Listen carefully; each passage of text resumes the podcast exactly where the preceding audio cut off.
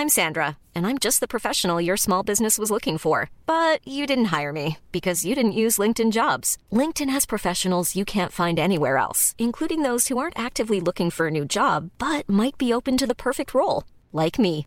In a given month, over 70% of LinkedIn users don't visit other leading job sites. So if you're not looking on LinkedIn, you'll miss out on great candidates like Sandra. Start hiring professionals like a professional. Post your free job on linkedin.com/people today.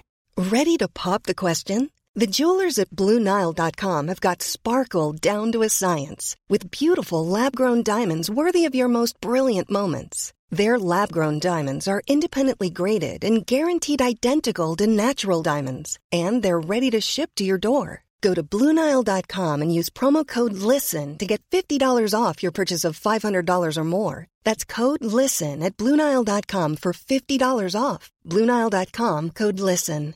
Hey Dave. Yeah, Randy. Since we founded Bombus, we've always said our socks, underwear, and t shirts are super soft. Any new ideas? Maybe sublimely soft. Or disgustingly cozy? Wait, what? I got it. Bombus. Absurdly comfortable essentials for yourself And for those facing homelessness. because one purchased equals one donated. Wow, did we just write an ad? Yes. Bombas. Big comfort for everyone. Go to bombas.com slash ACAST and use code ACAST for 20% off your first purchase. Thank you.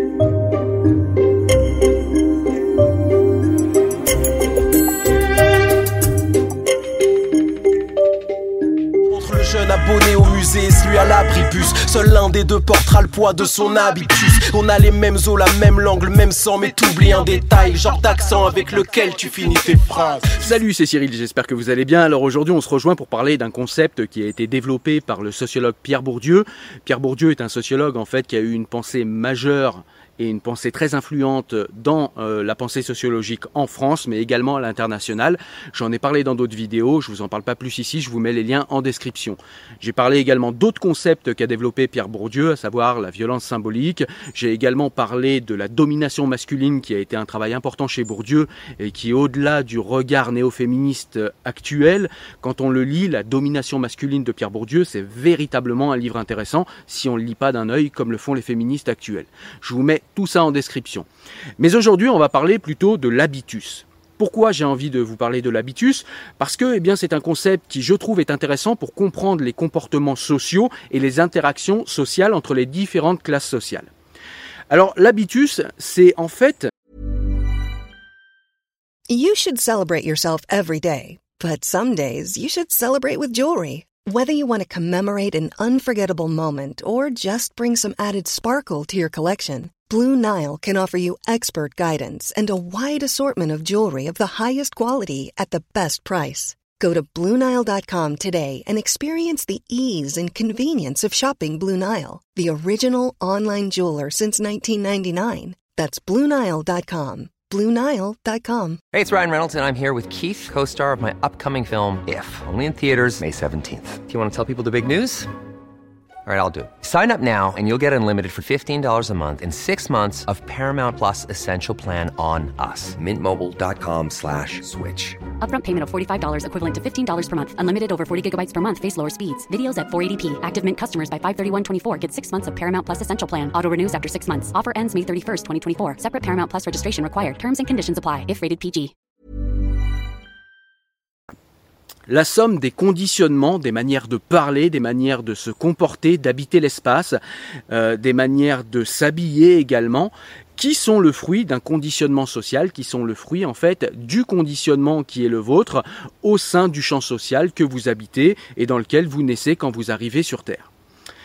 C'est intéressant parce que l'habitus, contrairement à la, ou plutôt l'habitus, va plus loin que le conditionnement social, en ce sens que le conditionnement social voudrait que quand on sort de ce conditionnement, eh bien, on arrête de se comporter de telle ou telle manière et on arrête euh, de s'habiller, de parler de telle ou telle manière. Et en fait, l'habitus c'est beaucoup plus complexe parce que, eh bien, l'habitus c'est quand l'agent social, c'est-à-dire l'être euh, pensant et vivant qui habite au sein d'un corps social, eh bien, incorpore les euh, conditionnements qu'il a euh, subis, qu'il a vécu euh, dans son champ social et qu'il confond en fait cette manière de se comporter, de parler, de s'habiller avec son identité propre. Et donc c'est quelque chose qui est très puissant.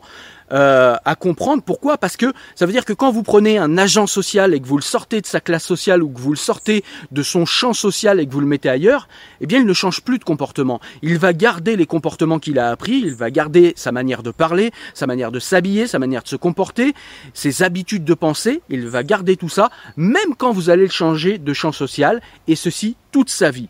Alors il y a possibilité de modifier ses habitus, mais pour ça, il faut comprendre que les habitus sont des habitus et non pas notre identité. Et beaucoup de gens, en fait, n'arrivent pas à faire ce simple constat et ils vont garder, en fait, des stigmates de leur classe sociale ou de leur champ social toute leur vie parce qu'ils confondent en fait, euh, je le dis encore une fois, ils confondent le conditionnement qui a été le leur à la naissance avec leur identité propre. Et donc ce concept peut être intéressant par exemple pour comprendre les discriminations. C'est-à-dire qu'aujourd'hui on ne parle quasiment plus de discrimination sociale et la gauche a réussi à ramener toutes les discriminations eh sous euh, la bannière de la discrimination raciale.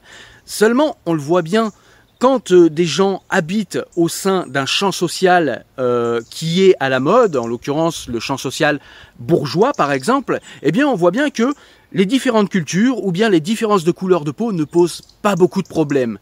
Parce que en fait ces gens eh habitent euh, la même classe sociale et ont les mêmes us et coutumes et les mêmes comportements. Et le problème avec l'habitus, c'est que quand vous vaquez à vos occupations dans l'espace social français, eh bien, de par la manière dont vous parlez, de, par la manière dont vous vous comportez, de par la manière dont vous pensez, de par la manière dont vous habitez l'espace, eh bien on est capable de dire, pour un œil affûté, il est capable de dire si vous faites partie de son champ social ou pas. Et c'est ce qui peut, par exemple, faire eh bien, une discrimination à l'embauche. C'est-à-dire que là où beaucoup vont voir une discrimination raciale, eh bien, en réalité, il n'y aura qu'une discrimination sociale, ce qui est déjà beaucoup. Mais du coup, si on pose le mauvais diagnostic, eh bien, on ne peut pas répondre correctement à ce problème. Et donc, on va confondre, je le disais, les discriminations raciales avec les discriminations sociales. C'est-à-dire qu'on voit bien que quelqu'un qui est éduqué, quelqu'un qui est instruit, quelqu'un qui a grandi dans une classe sociale élevée, eh bien, il n'a pas beaucoup de problèmes, en fait, à se faire embaucher. Par contre, quelqu'un qui est né dans le prolétariat ou qui est né dans le champ social qu'on appelle la banlieue, eh bien, il va avoir du mal, quelle que soit sa couleur, à trouver un emploi. Par exemple, moi je suis blanc, j'ai eu du mal à trouver un emploi, j'ai eu du mal avec le travail, j'ai eu du mal à trouver un appartement, j'ai eu du mal, j'ai été discriminé socialement, et il m'a fallu comprendre il m'a fallu comprendre que ce que je prenais pour mon identité n'était en fait qu'une somme de conditionnements que j'avais vécu au sein de mon espace social, de mon champ social, pour pouvoir m'en séparer. Alors je me suis pas séparé de tout, je me suis séparé en fait de ce qui me paraissait en fait être une clownerie, une singerie et qui ne correspondait pas à mon identité, qui correspondait plus simplement en réalité à quelque chose qui n'était pas mon choix et qui était un conditionnement social. Toujours est-il que quelle que soit votre couleur, eh bien on peut vous discriminer socialement tout simplement en regardant comment vous parlez, comment vous habitez l'espace.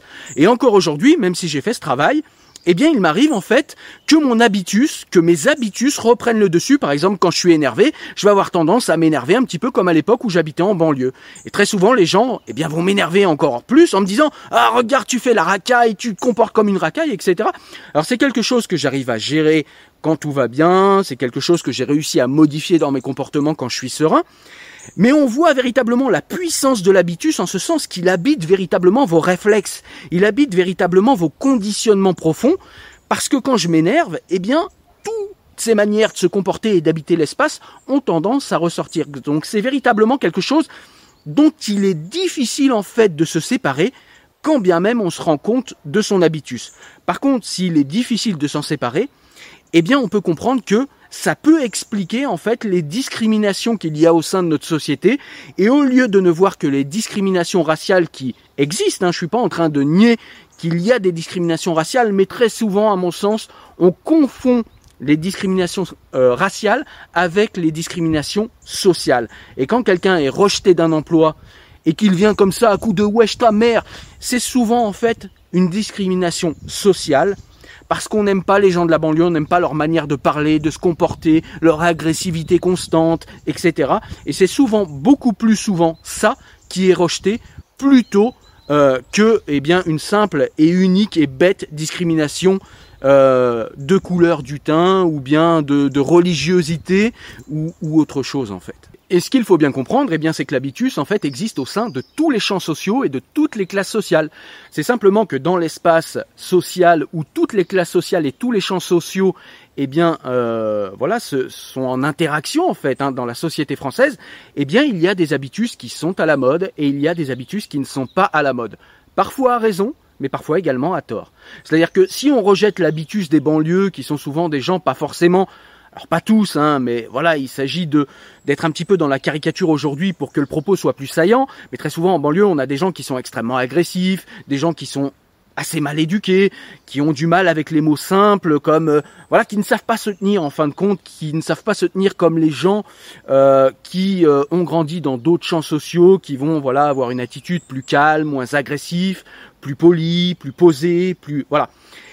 Là, c'est à raison, à mon avis, ici, euh, l'habitus des banlieues n'est pas forcément les habitus des banlieues, parce qu'il y en a plusieurs, ne sont pas forcément, voilà, bien vus dans euh, d'autres champs sociaux, en l'occurrence dans le champ social du travail. Mais il y a aussi des habitus qui sont discriminés, rejetés, à tort, tout simplement parce qu'ils ne sont pas à la mode. Et il y a des habitus qui, d'une manière aussi arbitraire, eh bien, sont à la mode et sont mis en valeur.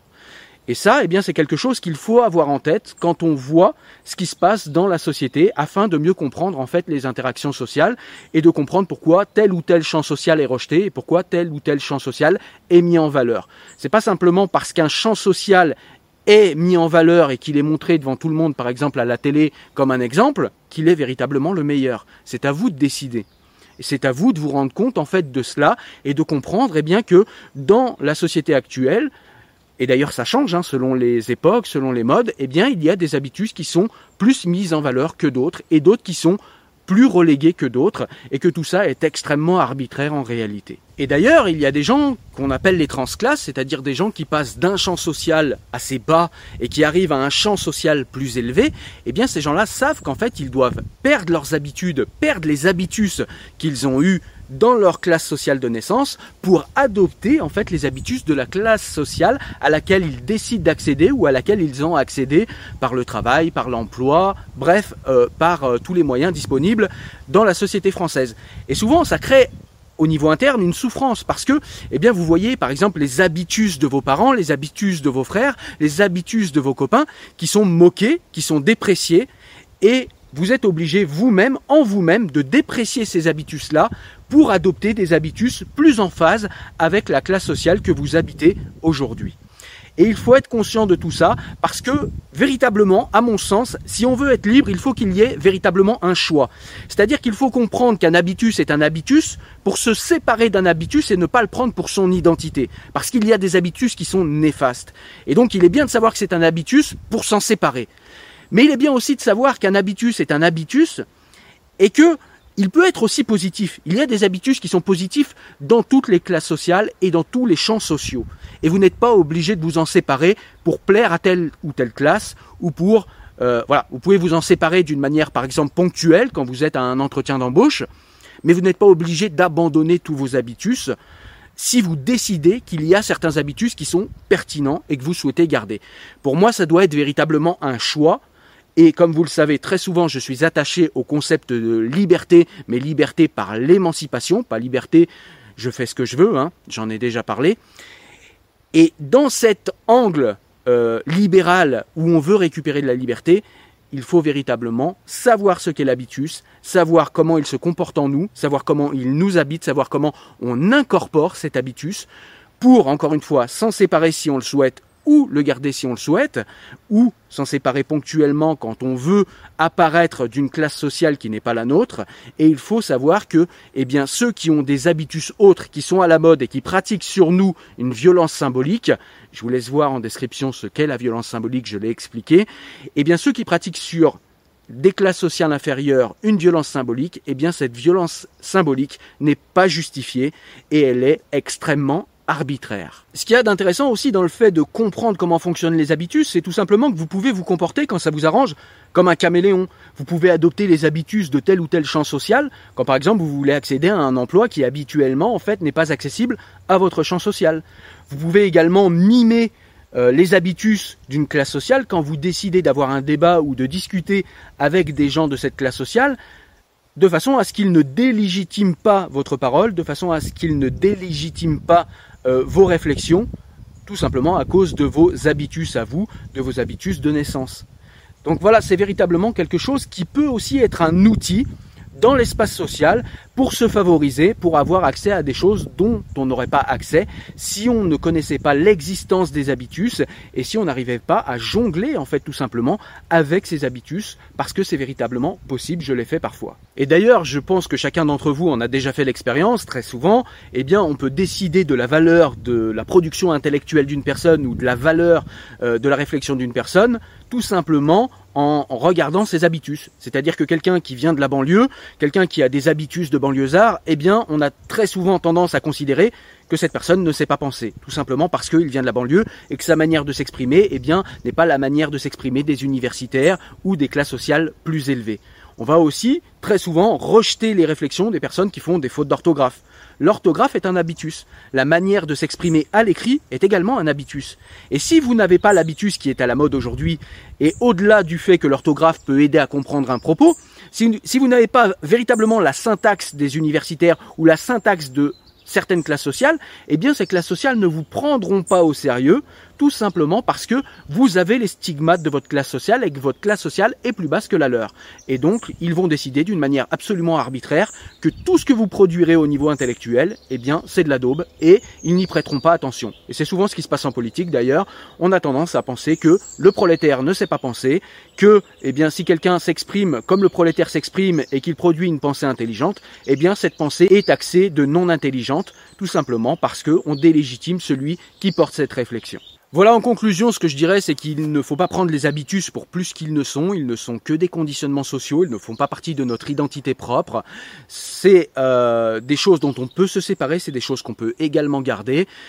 Les habitus, il y en a certains, je l'ai dit, qui sont à la mode, et il y a des gens qui euh, profitent du fait que les habitus de la classe sociale ou du champ social dans lequel ils sont nés, soit à la mode pour pratiquer de la violence symbolique sur des classes sociales qu'ils pensent inférieures ou sur des champs sociaux qu'ils pensent inférieurs à eux, eh bien, il faut prendre la violence symbolique de ces gens et la violence sociale de ces gens pour ce qu'elle est. C'est tout simplement, en fait, le fait d'habitus, c'est-à-dire de conditionnement, en fait, que ces gens ont subi et qu'ils recrachent comme ça sans aucune réflexion et sans aucun pas de côté pour regarder véritablement quelle est la pertinence en fait du mépris qu'ils peuvent afficher pour telle ou telle classe sociale ou pour tel ou tel champ social. Voilà. Donc ça permet de décomplexer, en tout cas moi, le fait de comprendre tout ça quand j'avais 20 ans m'a permis de décomplexer et m'a permis de produire de l'intelligence, m'a permis de produire des réflexions et d'avoir confiance en mon intelligence et confiance en, en mes réflexions quand bien même la manière dont je les exprimais n'était pas à la mode, quand bien même la manière dont je les exprimais était sous-estimé dans l'espace social français parce que je venais de banlieue, peu importe. Voilà, il faut véritablement que vous cessiez de complexer avec ça et que vous cessiez également de porter en fait des habitus qui ne, qui ne vous correspondent pas, qui ne correspondent pas à l'homme ou à la femme que vous avez envie d'être et qui ne correspondent pas à la personne que vous avez envie d'être dans l'espace social mais il faut également garder les habitus qui vous paraissent bons, même s'ils ne sont pas à la mode, si ça vous paraît pertinent et intéressant pour vous, eh bien ne vous débarrassez pas des habitudes qui sont pour vous euh, extrêmement positifs. Voilà, j'espère que cette vidéo a pu t'apporter deux trois éléments de réflexion instructifs. Comme d'habitude, eh bien je vais remercier tous ceux qui participent financièrement à la chaîne.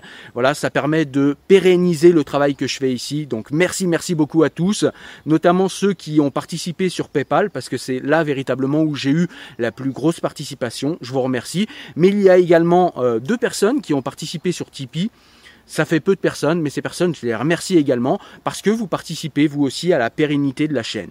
Et si vous n'avez pas encore participé à la pérennité de la chaîne, je vous mets tous les liens en description pour le faire. Voilà, portez-vous bien, la prochaine vidéo, Ciao. Si tu es de ceux qui ont grandi dans le gris des tours, l'oreille bien trop remplie par l'argot qui s'écoule, tu auras tendance à être moins à l'aise au centre-ville que dans le quartier sensible où ta jeunesse a grandi tranquille. D'autres sont nés avec la chance d'avoir la langue dominante qui s'habille de l'accent des capitales scintillantes. En vrai, ils n'ont pas de mérite d'être nés où ils sont nés, mais ils ont passeport dans la guerre du langage français.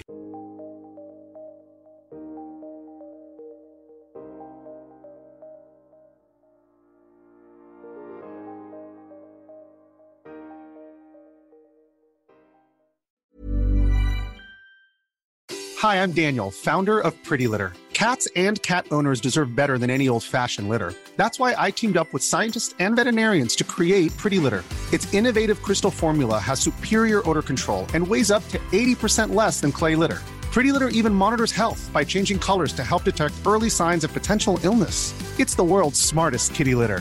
Go to prettylitter.com and use code ACAST for 20% off your first order and a free cat toy. Terms and conditions apply. See site for details.